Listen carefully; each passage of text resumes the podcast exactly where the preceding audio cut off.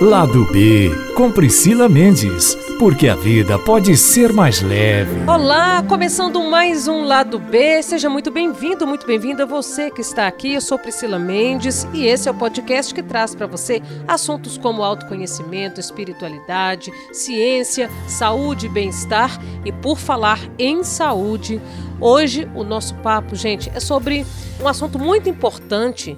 Nós estamos aí diante desta pandemia e estamos, inclusive, repercutindo aí nos principais veículos, né, nos jornais, é, sobre a questão do protocolo publicado pelo Ministério da Saúde, é, orientando quanto ao uso da cloroquina e hidroxicloroquina. Apesar de não haver comprovações científicas de que, de fato, é, esses medicamentos têm eficácia no tratamento contra a Covid-19. Porém, numa outra vertente, é necessário trazer, porque eu acho que a sociedade tem o direito de se informar a respeito de outros mecanismos que podem é, gerar mais esperança para a população brasileira neste momento, é, em relação a tratamentos que prometem, inclusive, uma economia no Sistema Único de Saúde.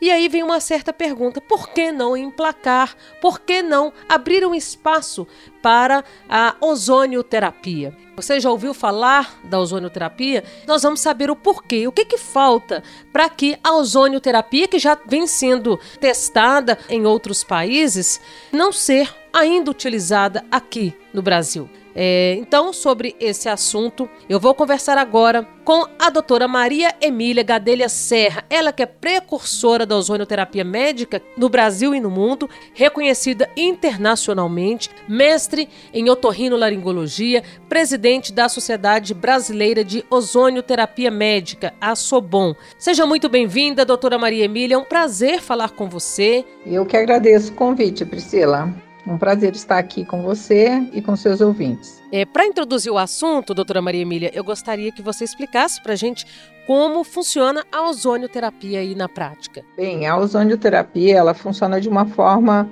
relativamente simples.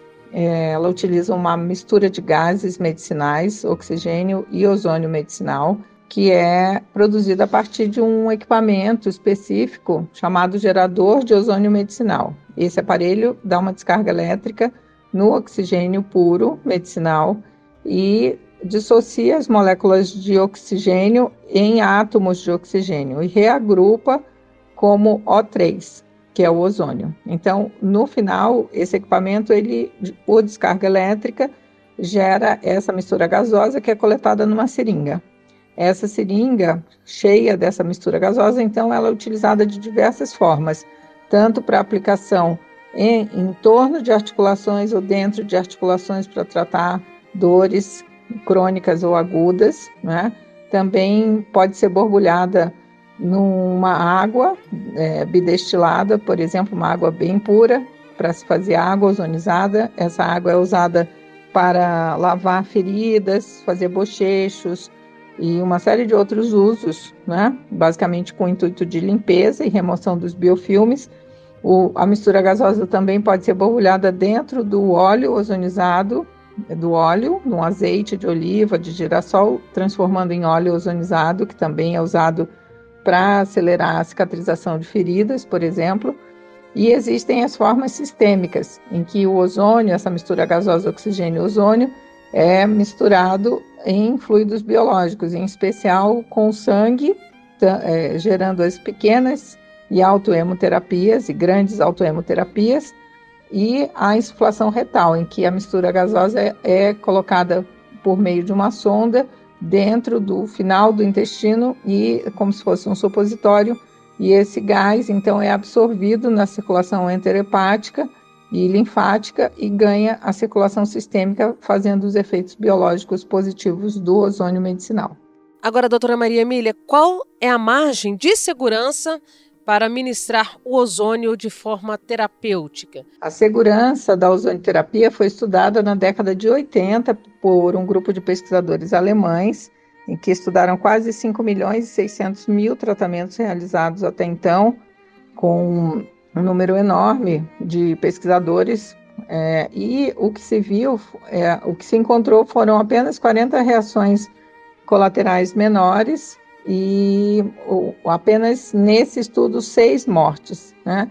Isso gera uma taxa de complicações de 0,0007% e risco de óbito de morte de 0,0001%. Existe apenas mais um óbito descrito na literatura médica, relatado no PubMed, que é a Biblioteca do Governo Americano, é, desde a sua fundação em 1966. Então, totalizando sete óbitos é, na literatura médica conhecida até hoje, relacionados diretamente à ozonioterapia. Para você ter uma ideia, Priscila, essa taxa de risco de complicações de óbito é tão baixa que, por exemplo, a taxa de complicações da aspirina é de 0,42% e a do ozônio é 0,0007%. E a, o risco de óbito também, só para você ter outra ideia, é, a, por exemplo, o caso do Vioxx, daquele anti-inflamatório que foi retirado do mercado depois de quatro anos de uso.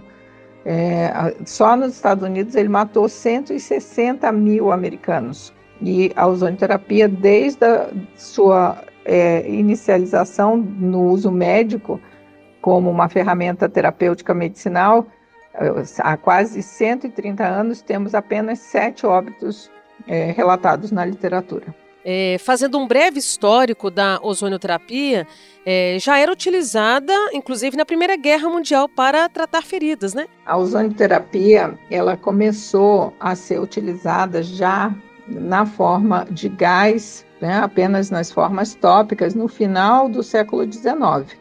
1886. E ela foi muito utilizada na virada do século, do 19 para o 20, na Primeira Guerra Mundial, em que o exército alemão principalmente usava para tratamento de feridas, de amputações eh, e pés congelados, né, na época de inverno. E isso é muito importante lembrar, que o primeiro antibiótico só foi descrito, descoberto no final do, da década de 20 do século passado. E na Primeira Guerra Mundial, 1914, 15, é, o ozônio foi a, a, o recurso que se conhecia para combater infecções relacionadas a essas feridas de guerra. Depois, um ponto muito importante que nós precisamos relembrar é que na década de 30, 1933, o então presidente da Associação Médica Americana, a AMA é, decidiu literalmente boicotar os tratamentos que é, se tornavam competitivos à indústria farmacêutica que estava nascendo na ocasião. Depois, né, nas vésperas da primeira, da Segunda Guerra Mundial, e essa decisão econômica interferiu no conceito de ciência. Esse essa figura, ele foi, inclusive, depois o editor da, do, da revista JAMA, que é o Journal of American Medical Association, durante 26 anos. Então, é, se sabe que os critérios pa, para aprovação de publicação de artigos científicos eram vinculados a questões financeiras, né, a patrocínios econômicos dessa revista na ocasião. Então, isso é muito, é, foi lamentável, porque não só a ozonioterapia, mas várias outras terapias benéficas à população foram alijadas e colocadas no ostracismo nessa ocasião. Em função desse boicote científico, a ozonioterapia ela seguiu sendo desenvolvida em países que não falavam inglês, é, pela Rússia, Alemanha, Itália, né, posteriormente Coreia, Coreias, e, e, e continuou. A, e as técnicas de desenvolvimento de aplicações sistêmicas aconteceram depois da, 50, da, da década de 50, principalmente depois do desenvolvimento dos plásticos na Segunda Guerra Mundial, que viabilizaram é, substâncias que eram resistentes à ação oxidante do ozônio. É, doutora, já existem estudos que comprovem é, a utilização da ozonioterapia como sendo complementar no tratamento da Covid-19? Como é, seria o processo neste caso específico? Sim, já existem estudos que estão em fase de protocolo experimental, já existem relatos preliminares de benefícios da ozonioterapia na Covid-19, realizados na China, na Itália e na Espanha. principalmente relacionados à grande autoemoterapia. A grande autoemoterapia é uma técnica que utiliza a remoção temporária de uma quantidade de sangue entre 100 a 200 ml do paciente num circuito fechado, estéreo, como se fosse um, um sangue doado é, separado para transfusão de sangue, né, para doação de sangue. E essa, esse sangue, então, ele é drenado dentro de uma bolsa de plástico, de um frasco coletor de vidro, dependendo do sistema, é adicionado ozônio e uma vez o sangue exposto a essa mistura gasosa, oxigênio e ozônio, ele é retornado para o, o paciente pelo mesmo acesso venoso. E então todas as alterações e modificações bioquímicas benéficas que ocorrem dentro do, do recipiente, do sangue coletado naquele recipiente temporariamente e depois devolvido ao paciente, essas essas, esses benefícios são transferidos como um efeito dominó em cascata para o sangue global do paciente. O que se viu nesses países em relação à Covid, especificamente, é que houve redução da progressão né, da, da doença, da gravidade e também redução da necessidade de intubação, de ventilação mecânica. Então, na Itália, eles fizeram um estudo com 36 pacientes que fizeram grande autoemoterapia duas vezes ao dia e apenas é, um ou teve necessidade de ventilação mecânica. É, em geral, depois do quinto dia, ou seja, apenas depois de 10 sessões, o, os pacientes já apresentavam melhora e, inclusive, com possibilidade de alta hospitalar.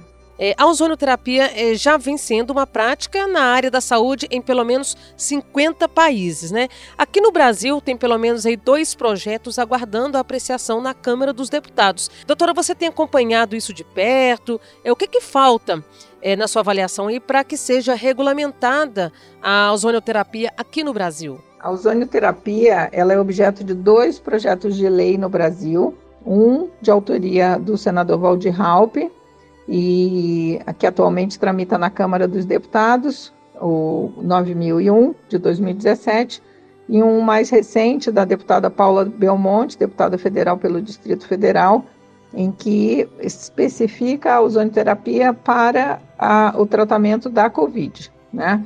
Então, o que nós, é, nós temos acompanhado, sim, eu participei ativamente das audiências públicas, fizemos essa aprovação em tempo recorde do primeiro projeto do senador Valdir Halpe, por unanimidade no Senado, e atualmente ele está aguardando o relatório final da deputada Carmen Zanotto para que ele possa prosseguir para é, os, os, próximos passos. Ele, um projeto passa primeiro na Comissão de Seguridade Social e Família e depois ele vai para a Comissão de Justiça. Então, essa segunda passagem para a segunda comissão não aconteceu ainda porque aguarda o relatório da deputada Carmen Zanotto. É, essa demora realmente ela é um tanto quanto estranha, porque já foi feita a visita é, a Portugal com a, uma comitiva de deputados federais, em que a própria deputada Carmen Zanotto participava, e o que nós vimos lá foi a ozonoterapia disponível no sistema público de saúde é, há 13 anos, na ocasião, isso foi janeiro do ano passado, e é, os deputados todos tiveram a oportunidade de verificar o serviço funcionando, a, o atendimento de pacientes com dor, inclusive um dos hospitais que nós visitamos, que a comitiva toda visitou e conheceu, é o Hospital Fernandes Fonseca, que é conhecido como Hospital Sem Dor na Europa. Ele tem um título do King's College, exatamente em função de, da ozonioterapia estar disponível nesse hospital, gerando uma das mais altas taxas de resolução de dor crônica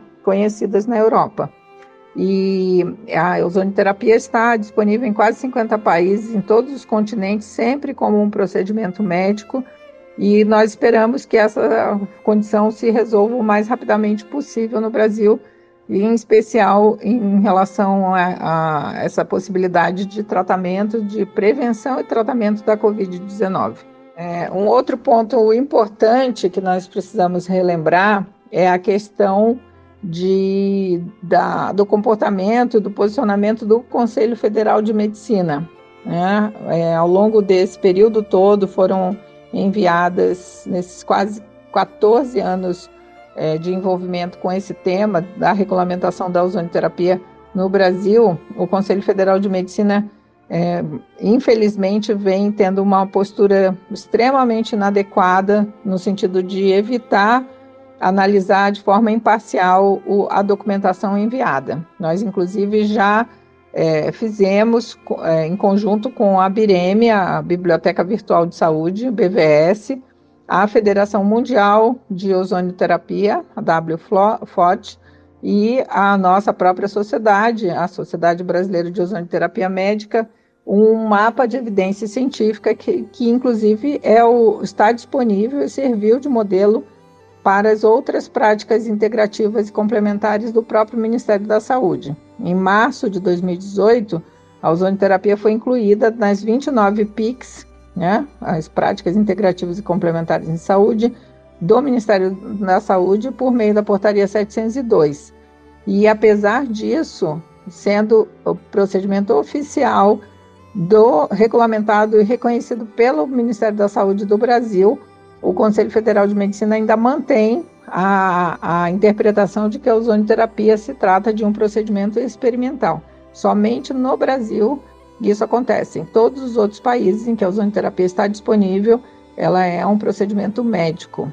É, agora a gente está vendo aí, doutora Maria Emília, é, que aqui no Brasil existe uma intensa frente política e na defesa né, na, da regulamentação do uso da hidroxicloroquina, mesmo sem é, evidências da eficácia dela contra a Covid-19 e com possibilidades, inclusive, de efeitos colaterais. É, na sua avaliação, por que a ozonioterapia ainda enfrenta resistência política e médica aqui no país? A ozonioterapia enfrenta uma série de dificuldades, basicamente porque o ozônio ele é uma molécula disponível na natureza.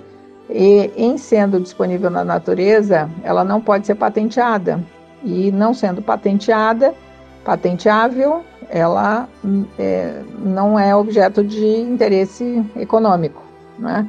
E, além disso, ela é, com certeza diminuirá os, o consumo de uma série de insumos e procedimentos, e nós sabemos que isso é o principal impedimento, todos os entraves relacionados à regulamentação da ozonoterapia no Brasil estão relacionados a isso. Nós temos provas, inclusive eu denunciei conflitos de interesse na Câmara Técnica de Ozonoterapia do Conselho Federal de Medicina, em que o atual presidente do Conselho Federal eh, indicou um médico, na ocasião, em 2015, vinculado a duas indústrias fabricantes de curativos. E nós sabemos que um dos efeitos benéficos do ozônio medicinal é justamente acelerar a cicatrização de feridas. Então, nós temos um cenário difícil, né? É assim, complexo, porque exatamente a, é, se conhece o potencial da ozonoterapia. Nós é, tivemos contato com um estudo feito pela professora Celina Ramalho, que é professora de Economia da Saúde, doutora em Economia da Saúde da Fundação Getúlio Vargas em São Paulo, e a doutora é, Celina estudou os benefícios, então vimos a redução é, da necessidade de cirurgias de coluna, né, que são grande causa de absenteísmo e de aposentadoria precoce. Então, o ozônio tem essa propriedade de agir em dor, é, em especial dor lombar, lombalgias, hérnias de disco.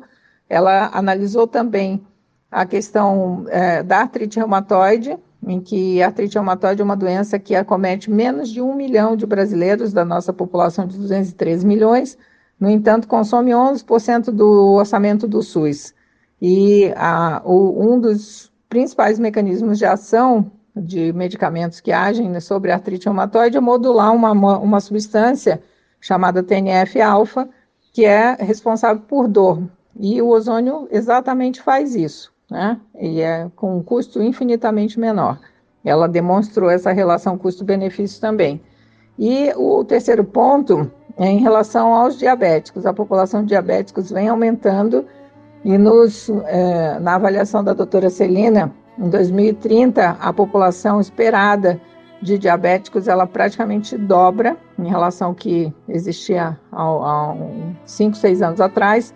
E exatamente esse número é, enorme de pacientes novos diabéticos, ele praticamente quebra o SUS. Só o atendimento dos diabéticos inviabiliza o SUS. E o que ela viu é que a introdução da ozonoterapia, além de viabilizar a, a, o atendimento de, desse excedente de pacientes novos diabéticos, também gera uma economia potencial de 18%, possibilitando disponibilizar esse dinheiro para atendimento de outras doenças e outras pessoas. Doutora Maria Emília, agora finalizando a nossa entrevista, agradeço mais uma vez a sua participação. Muito obrigada por nos trazer um conteúdo tão rico. Eu agradeço a, o convite para participar e gostaria de deixar uma mensagem aqui é, solicitando que a população se informe sobre a ozonoterapia, cobre a, essa possibilidade de tratamento dos, dos governantes e principalmente cobre o posicionamento do Conselho Federal de Medicina em vetar, de certa forma, e manter a ozonoterapia como um procedimento experimental, ainda que já exista o mapa de evidências científicas da ozonoterapia médica, né? e além de toda a, o resto da literatura científica disponível. Então, nós estamos num momento extremamente delicado, nós temos certeza que a ozonoterapia pode ajudar a mudar o curso dessa pandemia no Brasil e trazer é, conforto e qualidade de vida e evitar mortes desnecessárias nesse momento. Muito obrigada. Eu torço para que, de fato, este projeto é, saia do papel e que seja emplacado aqui no Brasil. Torço, sigamos em frente com fé, na esperança de que ainda alguém possa olhar para isso com mais atenção de que os nossos governantes possam sim refletir sobre eh, esses estudos científicos acerca da ozonioterapia. Eu vou ficando por aqui, agradeço você que está nos acompanhando, deixo com você o meu abraço especial e se cuide. Vamos manter aí a nossa fé, a nossa esperança de que tudo isso vai passar e que nós vamos sobreviver a isso e sairmos muito mais fortes. Um grande beijo para você e te encontro na próxima semana. Até lá!